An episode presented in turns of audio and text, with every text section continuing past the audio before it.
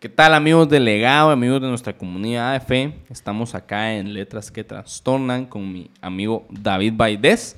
Y recuerden que esta es la versión legado de Letras que Trastornan, donde estamos hablando temas para hombres que esperamos que nos... Solo para hombres. Solo para hombres, que esperamos que sean de mucha ayuda para todo aquel que lo pueda escuchar, ¿verdad? Amigo David, pues nuestro pastor generacional y luego número 3, orgullosamente. ¿Cómo estás, amigo? Contento, muy feliz de poder estar con ustedes. La verdad es que estoy aquí por designio de Dios, no porque lo hubiéramos planificado así. Sí, pero la verdad es que sí, pero- la verdad es que muy contento de poder compartir. Y por cierto, hoy tenemos una voz tras bambalinas que también queremos que envíe un saludo desde el anonimato. Hola amigos, ¿cómo están? Para los que no saben quién es, él es Fer Guzmán, es el que hace magia detrás de cámaras y hoy quisimos invitarlo a que pueda estar tras cámaras ahí haciendo aportaciones muy específicas que creo que también van a ser de bendición para este tiempo. Sí, porque Fer es bastante sabio. Es bastante sabio, la verdad es que Gracias quienes por- lo conocemos por iluminarnos, vamos ahí absorbiendo parte de esa Sí, sabiduría. la verdad es que eso es una máquina. Déjame ala- alabarte un poco. Y recapitulando un poco en lo que es nuestro podcast anterior, estamos hablando de la disciplina y cómo la disciplina nos orienta y nos lleva a poder tener una vida espiritual integral. De que no solamente es dejar las cosas para el tiempo, no solamente es eh, dejar las cosas solo porque sí, sino que tenemos que tener una disciplina para ser ordenados para saber menguar nuestra carne, obligarnos a hacer las cosas y, y con esa obligación poder sacar adelante todo, o sea, nuestro trabajo, nuestras tareas, lo más simple y lo más complejo, llevarlo a cabo, porque ser espiritual también lleva disciplina. No, y la disciplina nos va a ayudar en nuestros hábitos de espiritualidad, la oración, la lectura de la Biblia, el poder ayunar, el generar un hábito de, de- de búsqueda continua de Dios. Es necesario que la disciplina esté presente en nuestras vidas y podemos ver personajes bíblicos como Daniel, que dice la escritura que tres veces al día oraba al Señor. Y cuando los enemigos de Daniel quisieron hacerle daño, lo atacaron ahí, a través de esa disciplina que él tenía de búsqueda del Señor, porque sabían que tres veces al día oraba al Señor y esas tres veces lo hacía abierta su ventana dirigida hacia donde estaba Jerusalén. Y era un tiempo donde él daba gracias a Dios, se acercaba al Señor y la gente veía esa devoción de Daniel. Ah, Sí. pero ojo, no era las tres veces, sino que era la disciplina de orar. Por sí, supuesto. total. Y en ese camino de la disciplina también podemos ir con Abraham, que él, pues Jesús le dio una instrucción, dijo, mira, necesito que sacrifiques a Isaac. Y no lo pensó dos veces como cierto, lo hemos hecho nosotros. O sea, pensamos y lo posponemos y posponemos y se hace cada vez más difícil después. Él lo hizo a la primera hora de la mañana y cumplió con lo que tenía que hacer exactamente cuando lo tenía que hacer. La disciplina es fundamental para la vida de un cristiano, para que nuestra espiritualidad sea integral y podamos desarrollarnos y podamos continuar y crecer, ¿verdad? porque eso es lo que necesitamos. Y nuestra voz anónima hizo una buena intervención en este punto porque al final no se trata de que el hábito disciplinario nos haga más espirituales, sino que es una herramienta y una ayuda.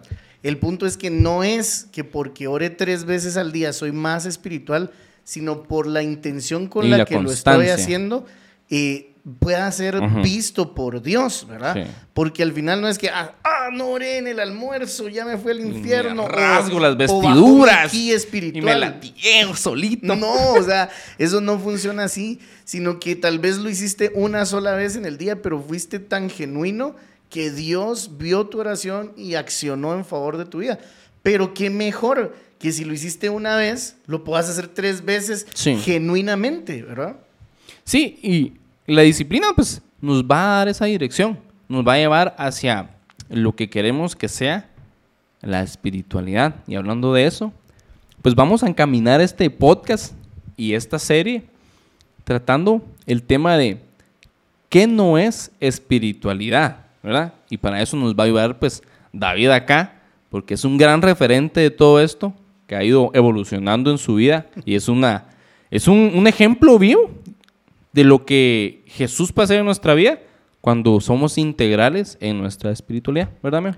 Pues sí, ha sido parte de un proceso donde Dios ha ido transformando muchas áreas de mi corazón y que me he enfrentado a cambios que han sido muchas veces vergonzosos, equivocaciones que han ido formando carácter y creo que siempre he sido como muy intencional en que podamos o que puedan conocer esas áreas difíciles de mi vida que tal vez algunos no las han conocido, pero que es importante poder confesarlas y contarlas porque nos hacen más reales, nos hacen más humanos y nos permiten eh, ser más fáciles de, de seguir. Y este tema va directo a mi corazón porque creo que muchas veces nos frustramos porque no podemos tener ciertos hábitos que consideramos espirituales, cuando realmente la espiritualidad la vamos a, vivir en cada aspecto de nuestra vida. Desde que nos levantamos hasta que nos acostamos, nuestra conducta va a reflejar la espiritualidad que podamos tener. Y la espiritualidad no es otra cosa que el fruto que obtenemos de nuestra relación con Jesús.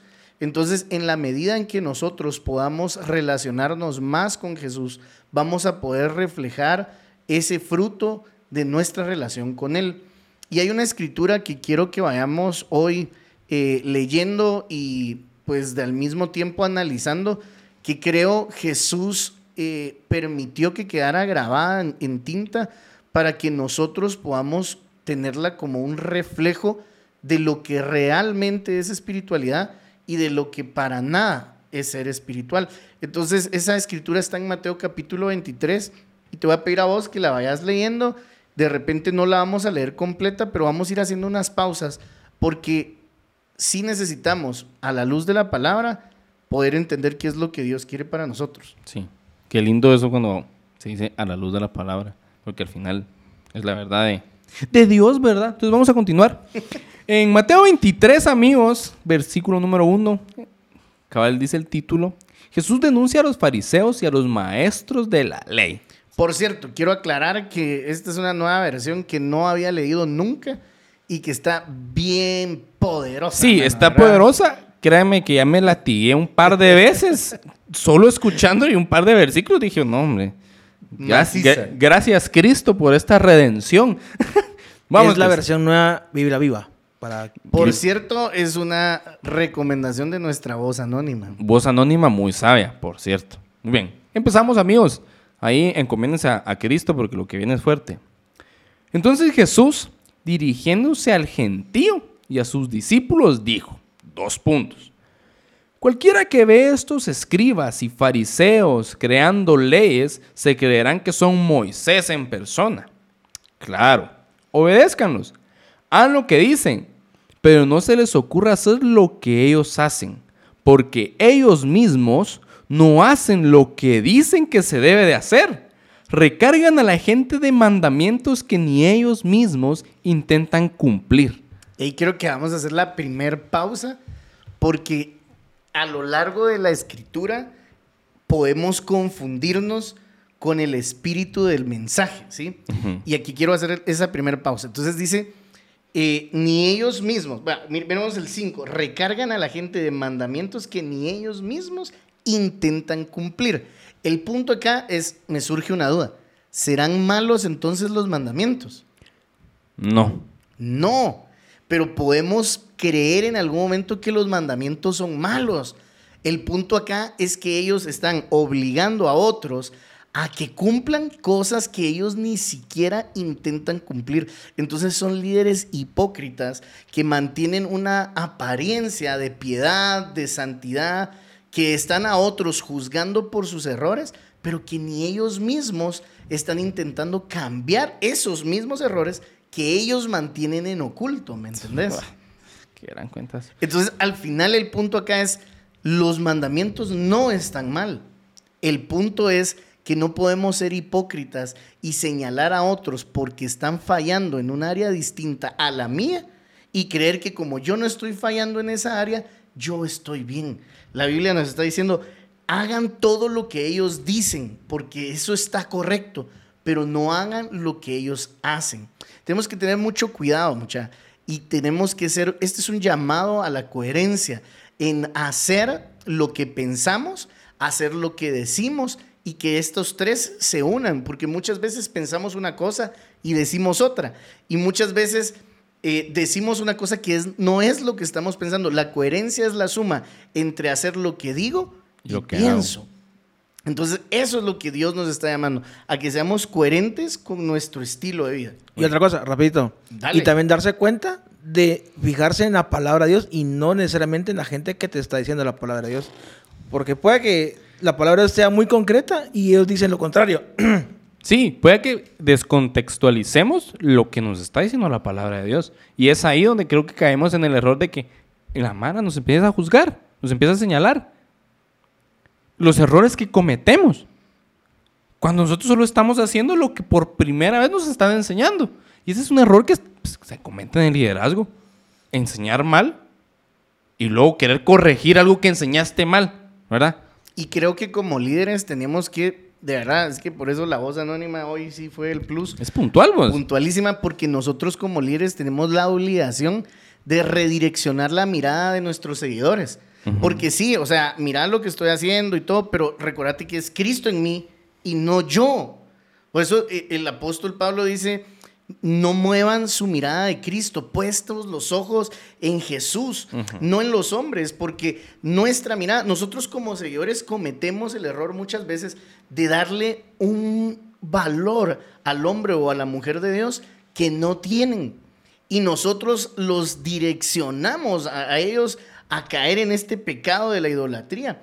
Entonces nosotros no podemos poner la mirada en los hombres, sino poner la mirada en Dios para que Dios haga su obra a través de los vasos que quiera usar. Vamos a saltarnos al 6, pero Ok. Dice, ah, les encanta ir a los banquetes y sentarse a, a las cabeceras de las mesas, e ir a la sinagoga y sentarse en las primeras sillas. Y cuando andan por las calles les encanta, les gusta que les digan rabí, rabí. No dejen que nadie los llame así, solo, solo el Cristo es rabí. Todos los hombres que están en el mismo nivel de hermanos. pausa, man. Pongamos una pausa. Hoy por hoy, quiero ser muy honesto y, y quiero, quiero decir que con dolor voy a confesar esto porque desafortunadamente la iglesia le ha dado un lugar a los líderes que no es el que Dios quiere que tengan o que tengamos, ¿sí? No, pone- no podemos venir y darle un, un lugar de Dios a un hombre, pues. Puede ser una autoridad confundida. Sí, creo que es sobrevalorada o Sobrevalorada. sobredimensionada, pues porque yo estoy de acuerdo en que honremos a nuestros líderes, en que respetemos a nuestros líderes, pero no podemos darle más valor que el que tienen. No podemos olvidar que todos somos iguales delante de Dios. Y la gente dice que muchos de los líderes caminan con, con el pecho erguido, ¿verdad? Como esperando que cuando los reconozcan les rindan cierta pleitesía, ¿verdad? O les den como cierta admiración. Y Dios nos libre de caer en esto, porque nosotros no podemos olvidar que Dios nos llamó a servir y que el liderazgo y que lo que Dios nos dio es para el servicio de otros. Entonces, si nosotros hoy hablando de espiritualidad, nosotros creemos que somos eh, el instrumento de bendición de otros, necesitamos entender que somos esos, siervos. Un que el- medio. y- exacto, y que el liderazgo que tenemos no es para gloria, sino para servicio. Es que literalmente Jesús lo dijo. Digo, el que quiere ser el primero tiene que servir a todos los demás. Sí, total. ¿Qué, qué, qué grueso? ¿Cómo Cristo dice? No dejen que nadie les llame rabí porque solo Cristo es rabí. Solo Cristo es maestro. Creo que confundimos cuando estamos en el liderato es ese puesto, ese lugar que, que, como decía, solo es de Dios. Y lo confundimos tanto que creemos que tenemos como esa autoridad, ese valor que es de Jesús, como lo decías. Y es ahí donde empezamos, pues se empiezan a desviar las miradas, pues se empieza a desviar el valor y hacia dónde nuestras pues, ovejas hasta cierto punto empiezan a desviarse. Porque queremos tener una espiritualidad sana en nuestras ovejas e integrar en nosotros. Como vos decías, tenemos que ser un medio. Y que ese medio no se desvíe de lo que Dios tiene y que sabe que, cuál es nuestro propósito. A mí me gustaba mucho en el momento que, cuando estaba de líder, ¿verdad? Allá en Florentina, me gustaba mucho saber de que, decía yo, bueno, voy a un lugar donde la gente pues me ve y me admira hasta cierto punto. Pero más me gustó ver el proceso de Andreit. Y lo voy a poner como un pequeño ejemplo. Para los que no saben, Andrea es una líder de Volt. Es una muy buena líder, es increíble. Pero justamente cuando yo llegué allá le decía a Dios, mira, necesito a alguien que me ayude y que sea mi sostén en este grupo. ¡Pup! Mágicamente apareció Andreita, ¿verdad? Ella salió bajo una piedra. Hola, aquí estoy. Me llamo Andrea. Como arenita. Ajá. Hola, soy Andrea. Aquí estoy. Entonces, te ayudo. Entonces, ver el proceso de ella. Hasta cierto punto digo yo, wow, ¿cómo Dios pudo utilizar a alguien como yo para que una líder como ella pueda estar hoy adelante de otros jóvenes? Porque yo sé que ella es una líder que va a hacer justo lo correcto y necesario que Dios quiere. Ella no se va a sobrellamar eh, rabí, ella no va a ser el centro de atención, ella va a ser el canal que va a llevar a los patojos hacia donde Jesús quiere que vayan. Y ahí dije, justamente cuando estamos leyendo esto, qué grueso, cómo Dios no permitió que yo pudiera llenarme, ensalzarme, por así decirlo, no podía ensalzarme, yo soy líder, soy gallo, sino que me, me mantuvo en ese momento donde sabía de que yo era el medio para que una líder mucho mejor pudiera salir adelante y a través de ella llevar justamente lo que Jesús quería, ¿va? de que lo que se enseñase se pusiera en práctica. Sí, y aquí hablamos de líderes, pero mire mucha, aquí hay una situación bien real, porque hablamos de líderes, pero hablemos de cualquiera que viene a la iglesia y que le rinde su corazón a Cristo y que empieza a servir y que empieza a adorar, pero llega a su trabajo y ya mira con desprecio a los de su trabajo. y dice, no, hombre, estos, estos mundanos, ¿va? Perdón, Cristo. Estos cuates que, que, que, se van a ir al infierno, ¿va? Y empezamos a como ponernos a un nivel superior de ellos cuando nosotros mismos salimos de ahí. Totalmente. Y la escritura dice, todos los hombres están a un mismo nivel. Entonces, ¿qué pasa? Que no estamos siendo espirituales. Lo que estamos haciendo es algo completamente opuesto a lo que Cristo hizo. ¿Cuál era la forma en la que Jesús caminaba? Jesús iba y se encontraba una prostituta y le hablaba del amor del Padre. Y la gente lo juzgaba, decía, porque si supiera que esa mujer es prostituta, ni siquiera le hablaría. Y Jesús conocía su pasado, pero él sabía que ella tenía necesidad. Entonces, ¿qué es espiritualidad? Mostrar amor a aquellos que no están en el lugar en donde yo estoy y que a través del amor puedan estar como yo estoy en una situación de amor.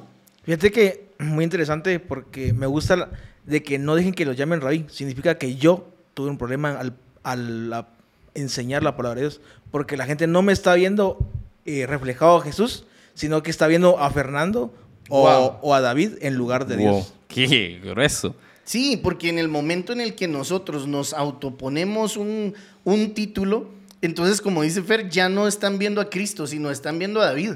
Y ya no están admirando a quien estamos presentando, sino al presentador. Y el presentador nunca puede ser más importante de aquel a quien está presentando. Aunque parece como un trabalenguas, pero creo que podamos, logré como mostrar el punto. Sí, sí, sí, sí, totalmente. ¿Continuamos? Sí, sí, sí, fijo. Bueno, y dice en el 9, y no llamen a nadie en la tierra Padre, y no llamen a nadie en la tierra Padre, porque el único digno de ese título es Dios, que está en los cielos. No se dejen llamar maestro, porque solo hay un maestro, el Mesías.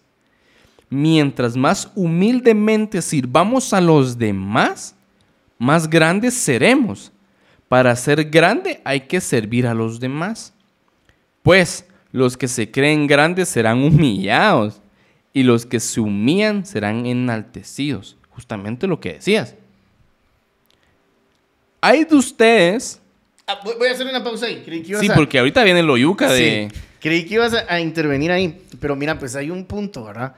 Y es que dice, el, mientras más humildemente sirvamos a los demás, más grandes seremos. El punto acá no es querer ser grandes. El punto acá es querer servir a los demás. La espiritualidad, el estar conectados a Dios, no busca un reconocimiento, busca una, un final distinto y es encontrar en su servicio que pudo ser de bendición para alguien más. Fíjate que el ejemplo perfecto que tengo para eso es el Juan Bautista. Sí. Manos, él, todo el mundo le decía, ah, el gran Juan Bautista, pero decía, no, no soy yo, yo solo simplemente estoy preparando el camino para el que realmente es. Viene alguien mucho más grande, decía Juan, que yo no soy digno de poder desatar la correa de sus zapatos. Y mira qué buen ejemplo pone el Fer, porque dice que muchos de sus discípulos lo dejaron para seguir a Jesús. Y dice que algunos de los que permanecieron con Juan decían, mira, que ellos nos dejaron. No, está bien. Está bien porque ellos están siguiendo a, a Cristo. Entonces, yo creo que nosotros tenemos que entender algo.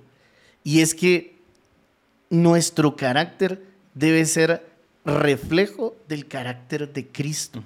Si nuestro liderazgo no se parece al de Jesús, estamos fallando. Si mi estilo de vida no es como el de Jesús, entonces estoy fallando, porque no, no necesito ser el encargado de la alabanza para que este podcast pueda ser de bendición para mí. Este podcast va desde el apóstol que fue nombrado por Cristo hasta aquel que por primera vez está escuchando este mensaje. Si vos realmente querés ser un ser espiritual, entonces necesitas parecerte a Jesús. Sí, qué, qué, qué impactante y qué choque de realidad me acaba de dar justamente lo que estás comentando.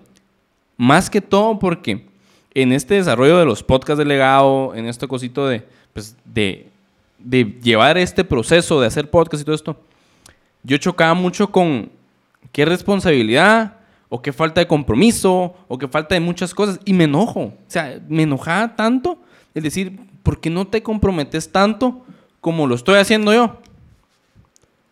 Porque en, pues, en mi idea de servir, para mí está, tenés que porque es para Dios. Pues, y está bien hasta cierto punto.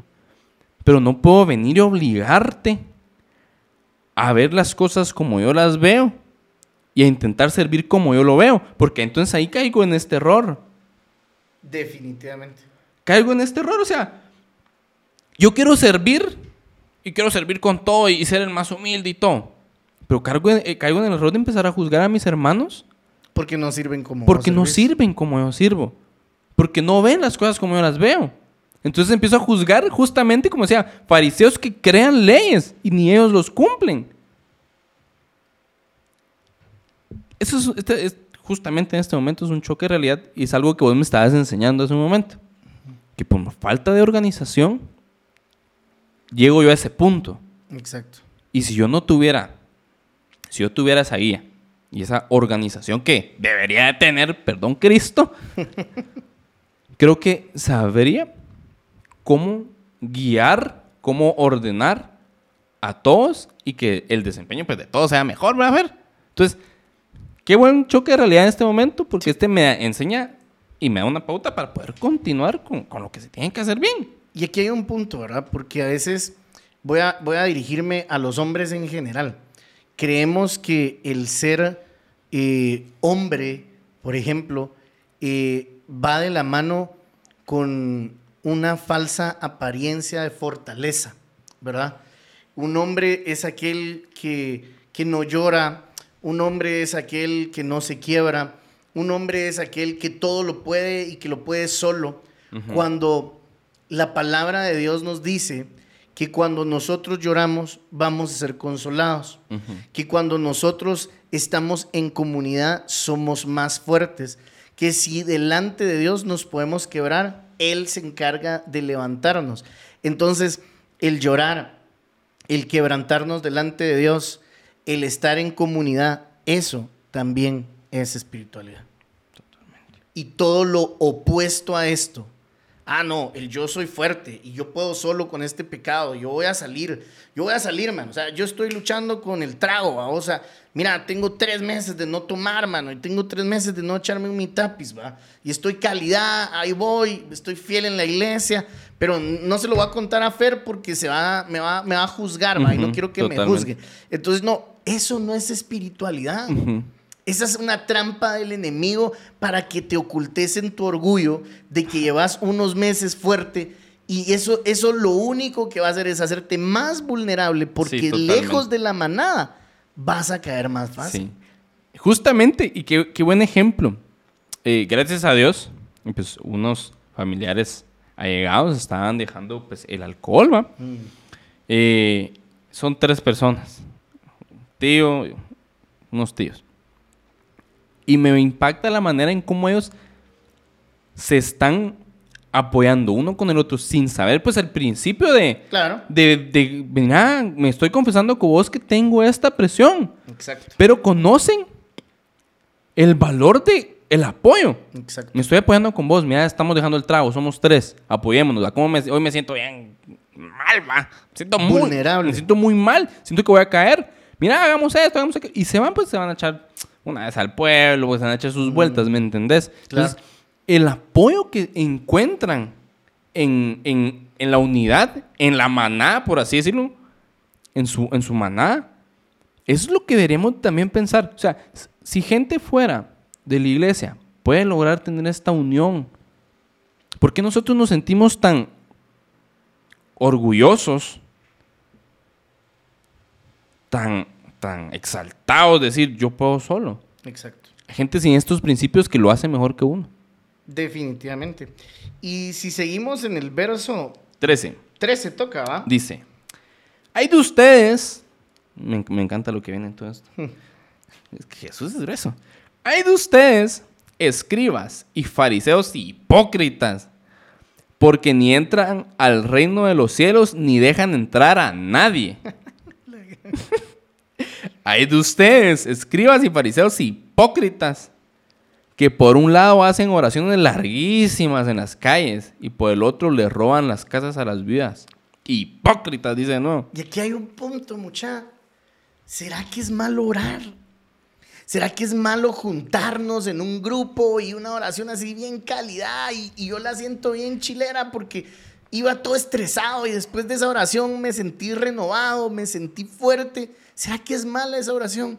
Pues para nada es mala. Al contrario, nos acerca a Dios y qué genial. Pero Cristo vino a mostrarnos un mejor camino. Y ese camino es que nosotros podemos hablar con Dios durante el camino. Mientras voy a llegar al grupo, yo puedo tomarme un tiempo y hablar con Dios en el carro. Y yo recuerdo muy fuerte, Fer, una noche que salí de la iglesia, iba para mi casa y recuerdo que iba cabal en el cruce de Metro Norte para agarrar a mi casa y le dije, Señor, yo necesito entrar a tu presencia. Solo llego a la casa, pongo el radio y me meto a orar, le dije. Por favor, yo quiero que me llenes. Y, y no voy a olvidar la voz de Dios y me, dijo, ¿por qué no te empiezo a llenar desde ahorita? Ojo. ¿Por qué no me empezás a hablar desde ahorita? Y, y empecé a llorar, man.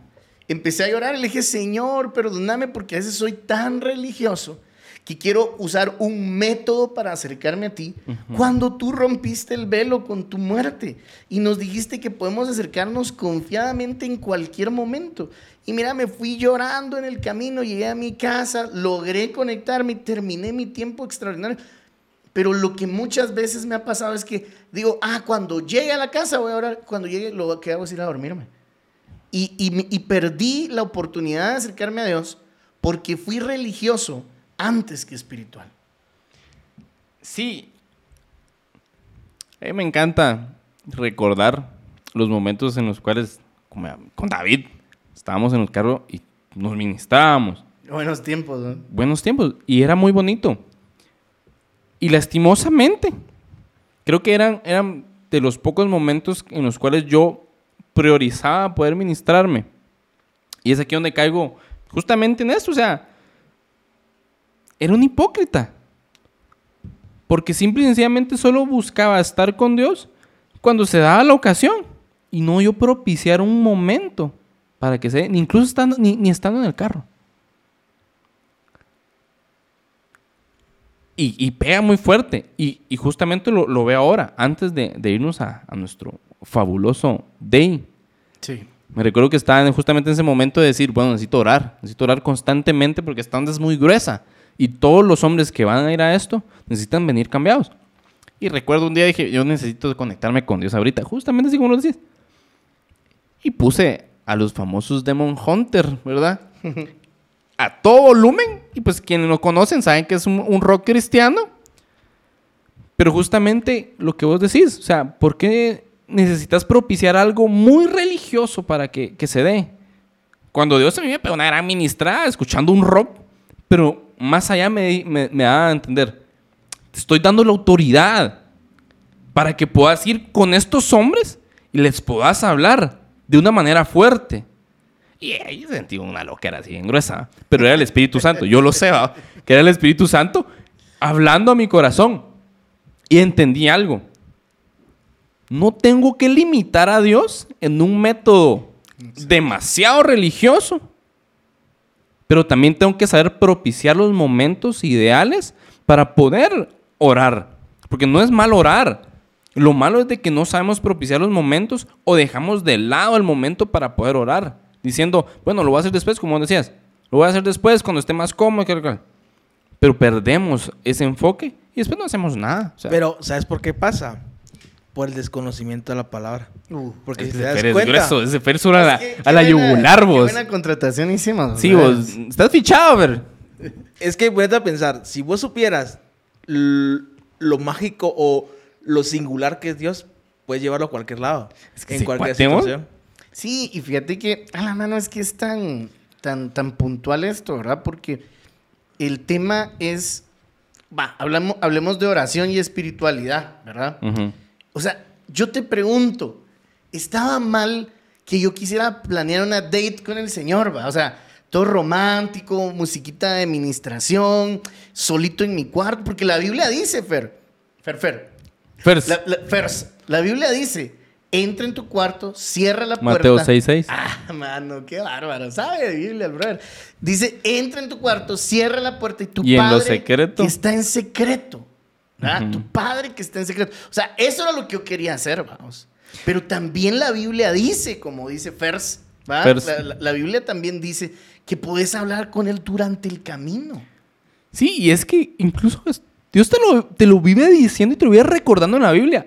Voy a ir a donde quiera que tú vayas. Ajá. Voy a ir. Que, un comentario rapidito. Yo Ah, soy se cantador. Picó el maíz, Se yo pica, soy... se pico, pica, vale. dale, dale, dale, dale. Yo soy cantador de ducha. Y te prometo que los momentos más bonitos que he tenido con Dios es, ha sido bañándome. ¿no? Qué wow. Sí, y es que creo que no tenemos que enfrascarnos en, en, en decir, bueno, sé que la adoración es en mi cuarto. No, uh -huh. cada quien tiene una forma muy distinta de adorar. Mi forma que yo le he encontrado para adorar es limpiando mi cuarto. Limpiando mi cuarto yo he encontrado el momento donde yo pongo una palabra, un podcast, X yo. Y justamente hay, tal vez en el podcast completo no entiendo nada. Pero hay una parte muy minúscula donde Dios me habla exactamente lo que yo necesito. Y me derramo, ¿ah? me desvivo, me rompo mis vestiduras y, y todo. Pero justamente encontré donde yo puedo conectarme con Dios mucho más fácil. Claro.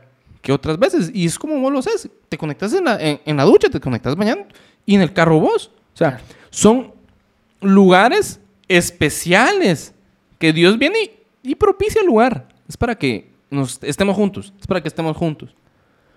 Pero muchas veces nosotros no, no propiciamos tampoco un lugar para Él específicamente. Y eso es lo que hablamos en el podcast pasado. La disciplina es poder venir y decir, bueno, eso. voy a propiciar el espacio para estar con Dios porque Él es mi prioridad. O sea, yo me voy a levantar a las 4 de la mañana. Ser, Ajá. ¿Me entendés? De 4 a 6 yo voy a estar con Dios. Voy a leer la Biblia y voy a orar. Y voy a meterme en administración. Porque Dios es mi prioridad. Y mi disciplina como cristiano me va a enseñar de que ese tiempo es, pues, es inmovible. Va, ahora vamos a llegar a un punto que creo Dios ya nos está guiando. Verso 23. Hay de ustedes, fariseos, escribas hipócritas, porque diezman hasta la última hojía de la menta del jardín y se olvidan de lo más importante, que es hacer justicia y tener misericordia y fe. Sí, hay que diezmar, pero no se puede dejar a un lado lo que es aún más importante. Y con este principio escritural quiero empezar a, guiar nuestra conclusión. ¿Cuál es el principio que extraemos de Mateo 23, 23? Hay que hacer esto sin dejar de hacer lo otro. Totalmente. ¿Qué pasa? Que hoy tenemos cristianos que están débiles espiritualmente porque su único tiempo en el que hablan con Dios es cuando van de su casa al trabajo. O el único tiempo que tienen con Dios es cuando andan, bueno, cuando van a almorzar. Y ese es el único momento que le hablan con Dios. Y no está mal. Dios ve que no está mal, pero nunca tienen intimidad con el Señor. Y hay de aquellos que tienen intimidad aparente con el Señor. Y como vos decís, de 4 a 5 de la mañana tienen un tiempo increíble, pero durante todo el día se olvidan del Señor. Y no está con ellos en el tráfico, y no está con ellos en su trabajo, y no está con ellos en el almuerzo. ¿Por qué te digo? Porque va en el tráfico y va encendido en ira, vamos. ¿Y, ¿Y por qué no está en su trabajo? Porque no hace caso a su, a su jefe, se la pasa en las redes sociales y se olvida de que eso no honra a Dios. Y si no honra a Dios no es espiritual. ¿Y qué pasa? ¿Por qué no está con él en el, en el almuerzo? Porque cuando está almorzando está oyendo chistes en doble sentido y él es parte de esto. Entonces tuvo un tiempo de 4 a 5, pero ahí murió. Sí. Entonces no puede ser, no puede ser que, que, solo hablemos con Dios en ciertos momentos y que no tengamos intimidad. Y no puede ser que apartemos un tiempo y que durante el día nos olvidemos de Él. ¿Cuál es el balance? Yo tengo intimidad con Dios, pero también puedo ir conectado con Él mm. durante todo el día. Es necesario hacer una cosa sin dejar de hacer la otra.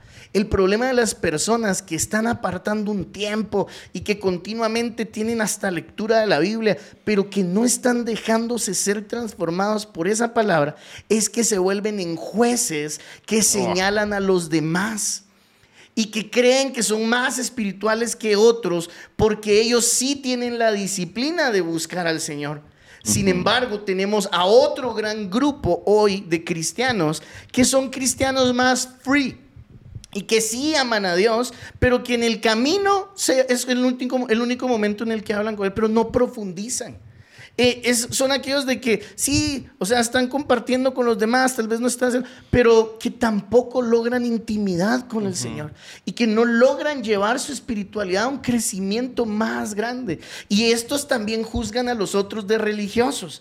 Y dicen, no, es que esos religiosos, mano, esa mara ya que se cree. Muy cuadrados. ¿Cuál es el balance? Encontrar un tiempo para intimar con el Señor y también no olvidarnos que Dios debe ser parte de nuestra vida durante todo el día. Una palabra clave es, y me gusta porque está en el libro, es integral. Debemos ser integrales, debemos ser coherentes con lo que estamos haciendo. O sea, y a mí me va, a pasar llevando a mí mismo, perdón. Mí mismo. Mí mismo, perdóname por esta latilla que me va a pegar ahorita. Pero, ¿cómo puedes venir y hacerte llamar líder? ¿Cómo puedes venir y hacerte llamar un ejemplo? ¿Cómo puedes venir y hacerte llamar sirviente de, Dios? Cuando en el, en el, en el, perdón, mm. perdón a mí mismo por pegarme este gran latigazo. Pero cuando en el tráfico vas y no llevas la paz de Dios. Y me, me maltrato y, y, y, y con todos, va.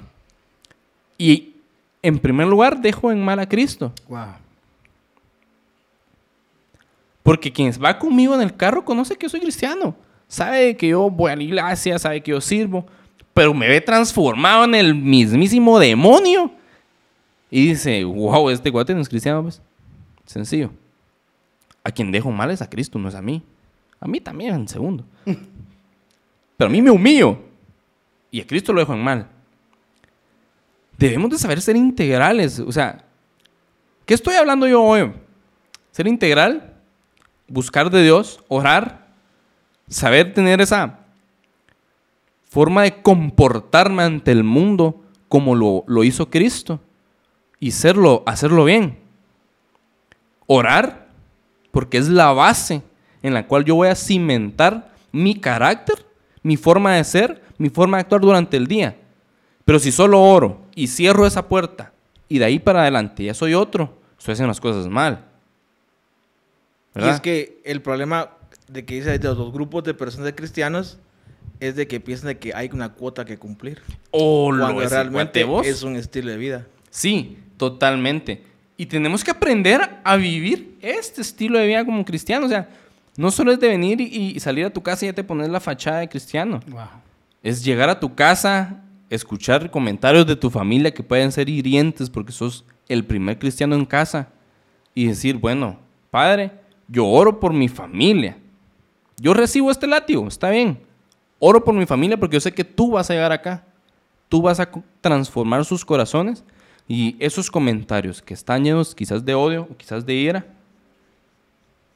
van a, van a transformarse en adoración para ti. Buenísimo.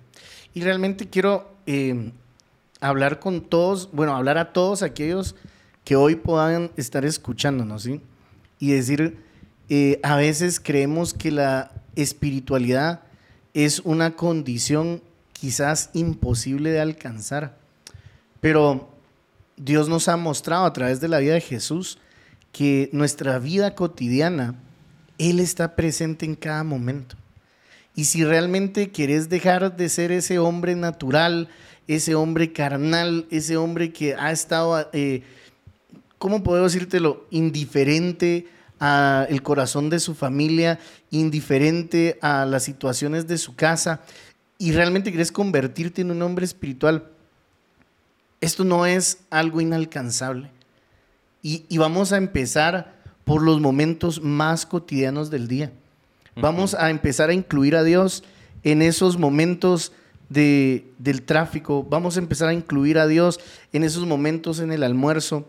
Vamos a empezar a incluir a Dios en esas decisiones que aparentemente son cotidianas. Y vamos a también a encontrar hábitos disciplinarios que nos hagan más cercanos al Señor. Y vamos a buscar a través de la disciplina tener encuentros personales con Dios y fabricar esa date perfecta que no está mal, pero que también va a ser eh, confirmada con una cotidianidad, con un estilo de vida en donde involucremos a Jesús en cada momento. Formar el carácter, para ir terminando, formar Claro. el carácter que Jesús quiere que tengamos. Cada quien tiene un carácter diferente, muy diferente, pero recuerden de que la base de Cristo es para todos, o sea, la base del cristianismo es para todos. Podemos orar, podemos leer la Biblia y podemos siempre hacer de servicio y de ayuda para todos. Seamos integrales, es una palabra que me gusta mucho, estamos muy, muy consciente de ella.